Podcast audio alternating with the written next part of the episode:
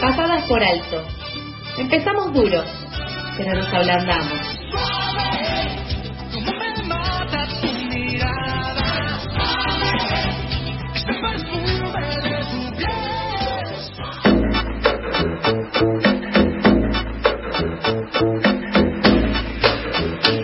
11.41 de la mañana y ahora vamos a hablar de subtes, porque es una temática que durante la pandemia, en el transcurso de la pandemia, estuvimos hablando sobre todo eh, con sus trabajadores y trabajadoras por las condiciones que eh, la empresa Metrovías eh, brindaba a los trabajadores las condiciones de seguridad y las, las, condiciones sobre todo de higiene y protocolos. Pero hoy nos enteramos una nueva noticia que nos llama nuevamente y nos convoca a conversar con les metrodelegados, que es que la familia Rogio se aseguró nuevamente la concesión de los subtes por otros 12 años y no solo eso, sino que también cambiaron de nombre, es decir, ya no se llaman Metrovía, sino que eh, ahora tienen el nombre de Emova Movilidad.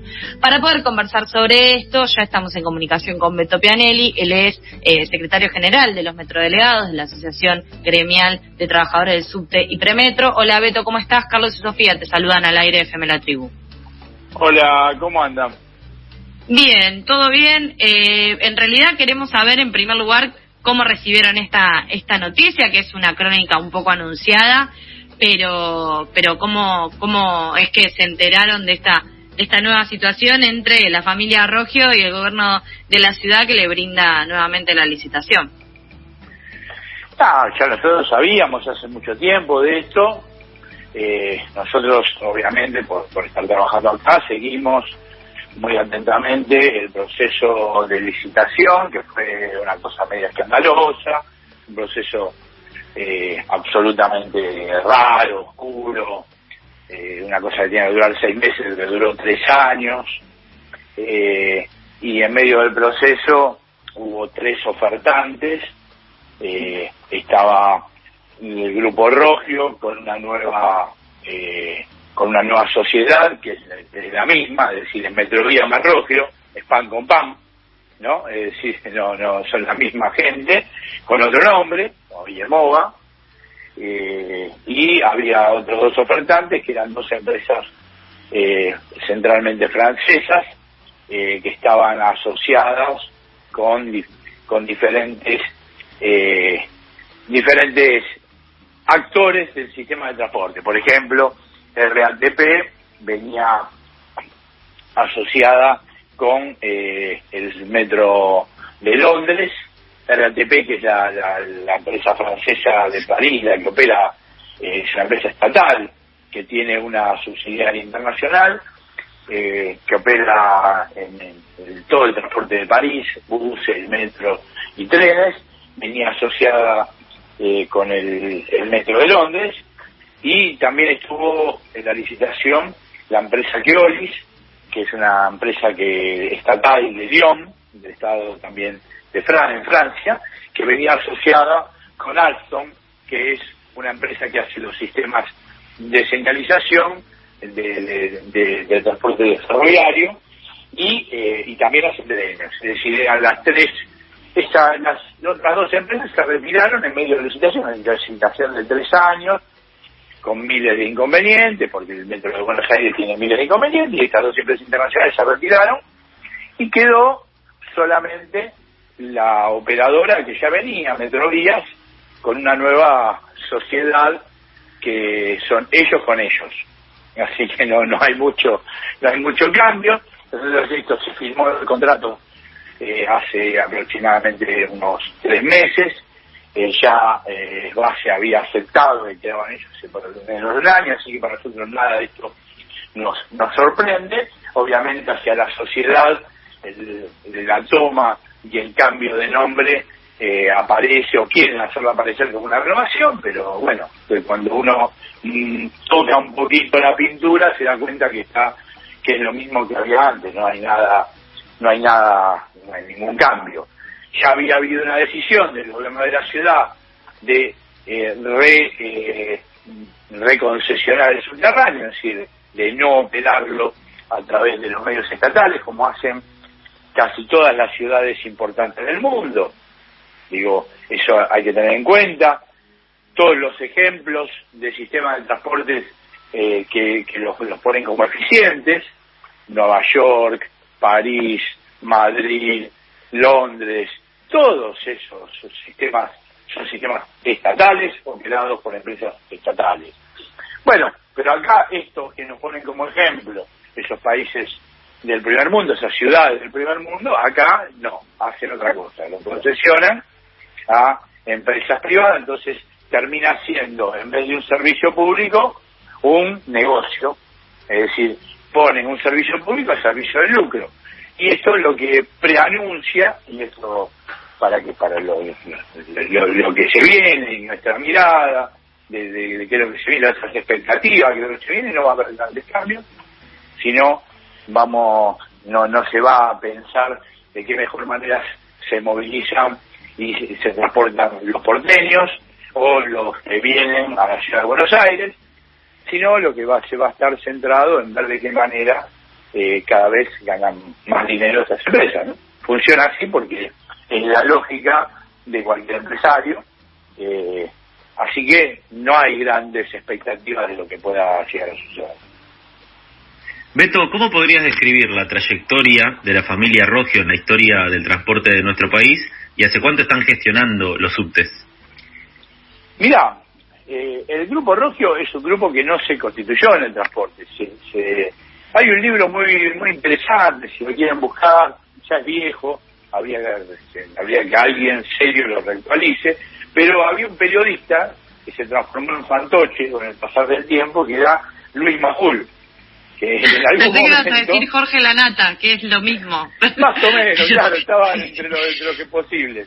No, eh, eh, Majul hizo un estudio muy bueno que se llamaba Los Dueños de la Argentina, dos tomos, donde agarran las familias que son los dueños de la Argentina, o por lo menos lo que eran los dueños, ahora está en discusión si son los dueños o son los socios de los dueños, o pasaron a un segundo plano porque ahora hay otros que se quedaron con la Argentina, habría que reactualizar eso, ¿no? Pero en ese momento, hay cuenta la historia del Grupo Rojo, el Grupo Rojo es un grupo que se constituye en la construcción, era un grupo que venía de la construcción, igual que Macri, ¿no? Era su gran eh, competencia, podríamos decir, en, en, la, industria de la, de, la construcción. Ahora, eh, en la década del 90, estos grupos que fueron, fueron conocidos, el neoliberalismo, en el segundo, el más pujante, y en la época de la dictadura, el primero y el segundo, que fueron la patria, la patria contratista, ustedes son más jóvenes, no se acuerdan de esto, pero hubo un momento donde había todo un montón de empresas que vivían del Estado, estafando al Estado. Bueno, Macri y Rogio eran dos de esas grandes empresas que se, se eh, estafando al Estado. Después de esa patria contratista, el gobierno eh, se, eh, que era, eran la patria se quedaron con la patria. Es decir, ya no, lo contrataban más, se quedaron ellos directamente. Se apropiaron de esas obras que hacían se las quedaron ellos. Digo, hay obras del subterráneo que hizo Rogio Construcciones, muchas obras del subterráneo, muchísimas. Eh, después se quedaron con el subterráneo. Así hicieron, fue pasando con la, mayor parte de estas empresas privatizadas, las privatizadoras, que existieron en la década del 90. Es decir, a partir de ahí ingresa el transporte. La experiencia de Rogio en el transporte centralmente es Metrovía. Ha tenido experiencias internacionales porque es un grupo que ha que se ha eh, eh, asociado y se ha, eh, intervenido no solamente en el transporte, sino en la construcción en países vecinos, en Chile, Paraguay, Brasil. Rogio operó en algún momento una línea automática del metro del metro de San Pablo y, la, fue parte de la construcción. También construyeron, porque como son de la construcción, construyeron el monorriel eh, el tren rápido que tiene Río de Janeiro, que lo hicieron para el último mundial que se jugó en Brasil.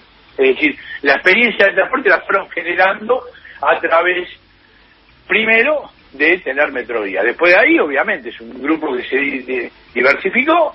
Hoy podríamos decir que, quizás lo más, una de las empresas más importantes, si no la más importante, de ser esta, ahora es MOVA, llamada de MOVA, y, eh, y bueno, eh, la experiencia era que nosotros vivimos en el subte, que habrán visto, ¿no? es que tenemos el mejor de los subtes, eh, no es así, no tuvieron, desde que se privatizó, no es que el subte mejoró cualitativamente, en algunos aspectos podés decir que se modernizó, pero eh, es, contrafáctico saber si otro lo hubiera hecho igual, porque como lo hacen con plata del Estado, viste, todo, no, es que han invertido, no es que han, sino al revés, la modificación o los nuevos trenes que puede llegar a que hay en este momento, son todos comprados por el Estado, no han comprado, ellos no, aparte no, tienen la obligación de comprarlo, por los contratos no es que Metrovías tiene que extender el subte, o Metrovías tiene que comprar, o en este caso el MOVA va a tener que comprar trenes nuevos, va a tener... No, está lo que tiene que operarlo, y todo lo que vaya lo que vaya a generar va a ser con, eh, si hay extensión del subterráneo, si hay compra de nuevos trenes, lo va a hacer el gobierno de la ciudad, ¿no? lo va a hacer eh, este, este, grupo. Y administrando es lo que hemos vivido nosotros en relación con, con la empresa. Ustedes saben, vivimos muchos años de gran conflictividad porque la relación laboral que había era muy mala, ahora obviamente ha mejorado, producto de la conflictividad. Dos, en relación a los pasajeros, ha habido abandono, las cosas que han tenido que mantener eh, no se han mantenido como se tenía que mantener. Fueron eh, criminales, te podría decir, la actitud que tuvieron ellos, el gobierno de la ciudad, en no, en no eh, intervenir desde el año 2000 para sacar el material cancerígeno que nosotros venimos denunciando hace años, que es el asbesto. Tuvieron, empezaron a recién hacerlo cuando nosotros hicimos un escándalo nacional, si no, no lo hubieran hecho, hubiera seguido en esa misma circunstancia. Entonces, la verdad, no tenemos una buena imagen. Ahora, viste como todo, es relativo. Si, eh, tenés que verlo con qué lo comparás, ¿no? Si vos lo comparás con lo que debía ser, es muy malo. Ahora, si lo comparás con otras empresas concesionarias, por ejemplo, del ferrocarril, de hecho lo comparás con Tasseli, o lo comparás con Ciriliano, y vos decís, claro, al lado de Ciriliano nos dejó eh, 11. Es decir, el, desastre de, que murieron ciento y pico de personas nos dejó Ciriliano. Eso es lo que nos dejó Ciriliano. No, dejó un roca, lo que lo, dejó destruido, no había nada Bueno, esto por lo menos tanto todavía. Pero no es que haya sido una operadora una, una operadora de excelencia, ni operadora buena, no, no, no, para nada. Eh, no sé si se le puede pedir más también, porque es una empresa de servicio de lucro, ¿no? Entonces, como vos estás en servicio de lucro, no es una asociación de beneficencia, ni siquiera tiene la facultad del Estado de que tiene que bregar por todos los ciudadanos, ellos bregan por la sociedad.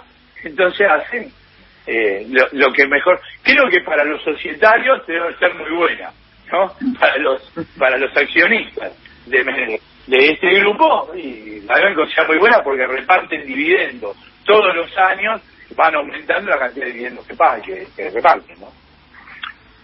Estamos hablando con Beto Pianelli, él es el secretario general de la Asociación Gremial de los Trabajadores del Subte y Premetro, de los metrodelegados, como los conocemos. También es integrante de CTA Nacional. Eh, Beto, Carlos acá tiene una pregunta más para hacerte. Beto, ¿alguna vez el gobierno porteño dio explicaciones de por qué no se invierten las nuevas líneas y mejoras del subte? Eh, ¿Brindan información pública alrededor de este tema? Y por otra parte, eh, ¿es posible presentar el pedido de estatización en la legislatura? Mira, cuando se debatió la finalización del contrato hubo diferentes proyectos que planteaban estatizar, que obviamente no salieron votados. Eh, nosotros ayudamos y participamos en la elaboración de esos proyectos. Porque no es solamente estatizar, sino de qué manera, ¿no? Porque eh, hay eh, los neoliberales, digo esto haciendo siendo más finito, los neoliberales cuando estatizan, estatizan para que sea un fracaso y después volverlo a privatizar.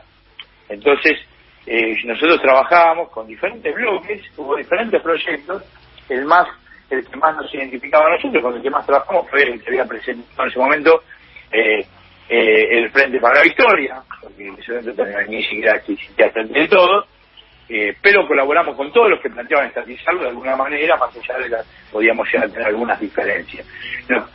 y obviamente fueron minoritarios, mientras que la legislatura siga siendo una una escribanía del gobierno de la ciudad, tenés esta, existe esta dificultad. Explicaciones, lo que se dice, explicaciones, no han dado ninguna nunca. Habría que dar explicaciones porque eso, dijeron que iban a construir 10 kilómetros de metro por año y en 12 años, ¿cuánto vamos ya? Por 12, 12 eh, 14, 16, 16 años. Sí. En 16 años de gobierno neoliberal, desde que prometieron los 10 kilómetros por año, se hicieron solamente 4 kilómetros Y no está planificado desde hace dos años hacer un solo metro más de subte. Entonces, eh, habría que, sí, obviamente. El problema es que, como todos nosotros sabemos, los medios masivos de comunicación ocultan, se hacen los sons. No, no, no, no dicen nada, se callan la boca. Eh, mañana desempolvan, como desempolvan, no sé si se recordarán, pero en la época de Macri desempolvan, van a hacer la línea F. Eh, después van a hacer un gran centro de transbordo abajo del obelisco. ¿Se acuerdan de ese proyecto? Que todos los trenes iban a llegar abajo del obelisco. Una cosa delirante, aparte innecesaria. Pero no importa.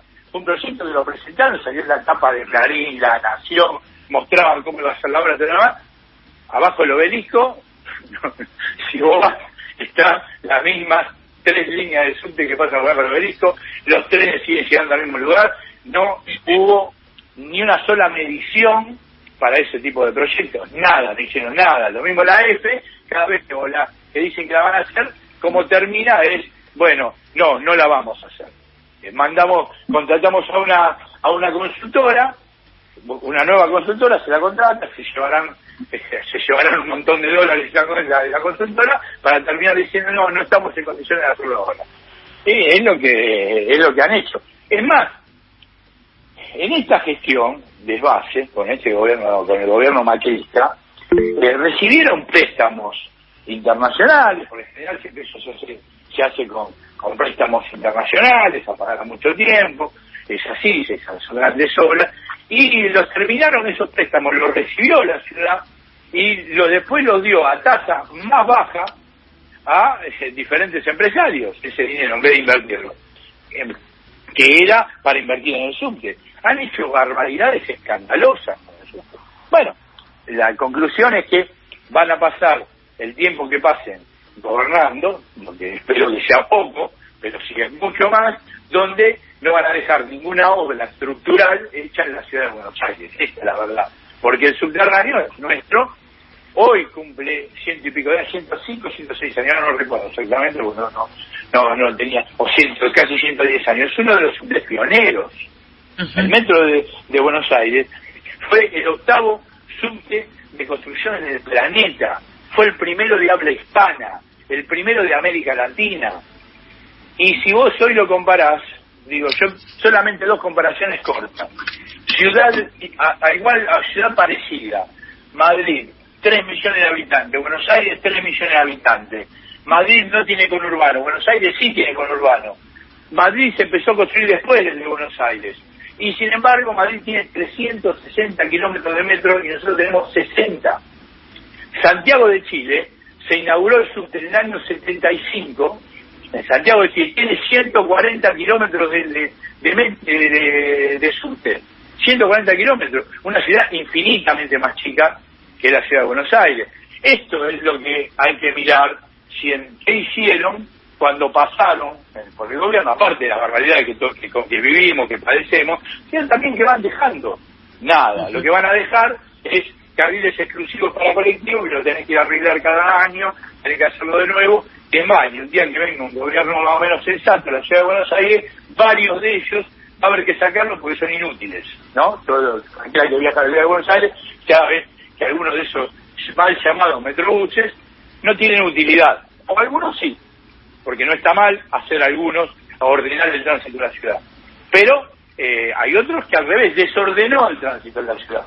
Bueno, esto es lo que han dejado, o lo que están dejando este, este proyecto político neoliberal en la ciudad de Buenos Aires. Eh, Beto, te agradecemos un montón la comunicación eh, con Pasadas por Altos. Vamos a estar atentos y siempre escuchando la voz que tienen los las metrodelegados eh, para, para contarnos y para poder compartir entre quienes también somos usuarios, quienes también venimos haciendo este recorrido y quienes también padecemos esta mala gestión tanto del gobierno de la ciudad como de Metrovías, que ahora nos vamos a tener que acostumbrar al nombre nuevo, pero siguen siendo las mismas personas. Gracias y cuando, cuando quieran hablamos. Dale, abrazo grande. Pasaba Beto Pianelli, el secretario general de la Asociación Gremial de los y las trabajadoras del subte y el premetro, de los metrodelegados, también es secretario de Salud Laboral de la CTA Nacional, integrante de Movemos, comentándonos las distintas novedades en relación a que la familia Rogio renovó por 12 años más, al menos, la concesión de los subtes en la ciudad de Buenos Aires. Pasadas por alto, queda lo que resiste. Burbuja noticiosa secando al sol del mediodía. Desde las 11 hasta las 13 por FM La Tribu.